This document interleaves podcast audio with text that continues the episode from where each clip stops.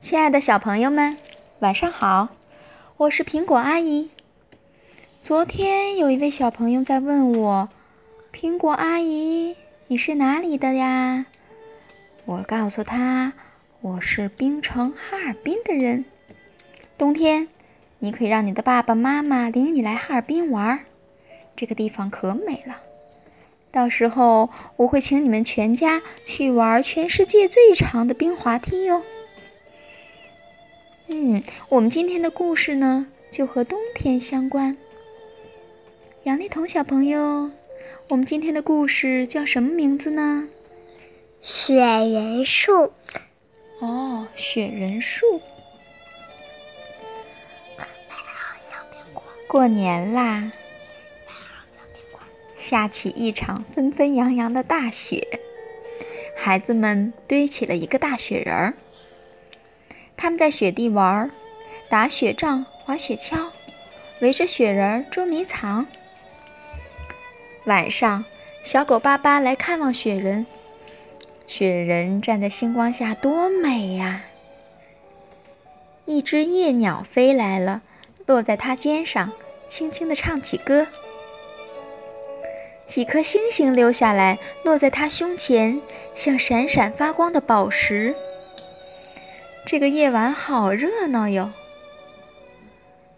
天刚蒙蒙亮，四周还很安静的时候，忽然传来一声“早安”。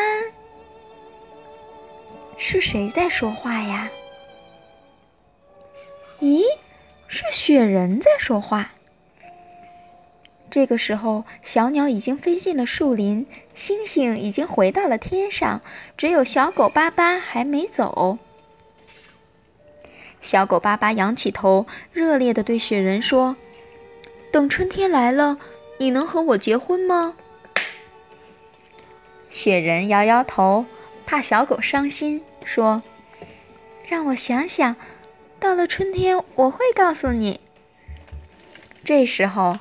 小鸟叼着小虫子来了，它请雪人吃早餐。小鸟落在雪人的肩膀上，说：“春天我们一起去旅行好吗？”雪人摇摇头，怕小鸟伤心，说：“让我想想，到了春天我会告诉你。”晚上，调皮的星星一个个抢着说：“雪人。”跟我们一起飞上天吧！你可以坐着白云逛来逛去，可好玩了。但是还没等雪人回答他们，春天就来了。春天来了，雪人不见了，只留下一片湿湿的土地。大家望着那片空荡荡的土地，想念着雪人。突然有一天，就在那片湿湿的土地上长出了一棵小树苗。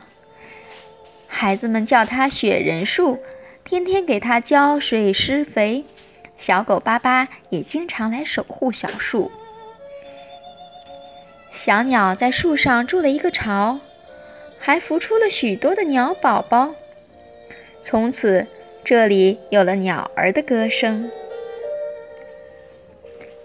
星星每天晚上都挂在树梢上，像一盏盏明亮的灯，给大家照明。从那以后啊，每年冬天，在雪人树的周围，都会有很多很多新的雪人。亲爱的小朋友们，这就是我们关于冬天、关于雪人的故事。今天就到这里啦，我是苹果阿姨，晚安。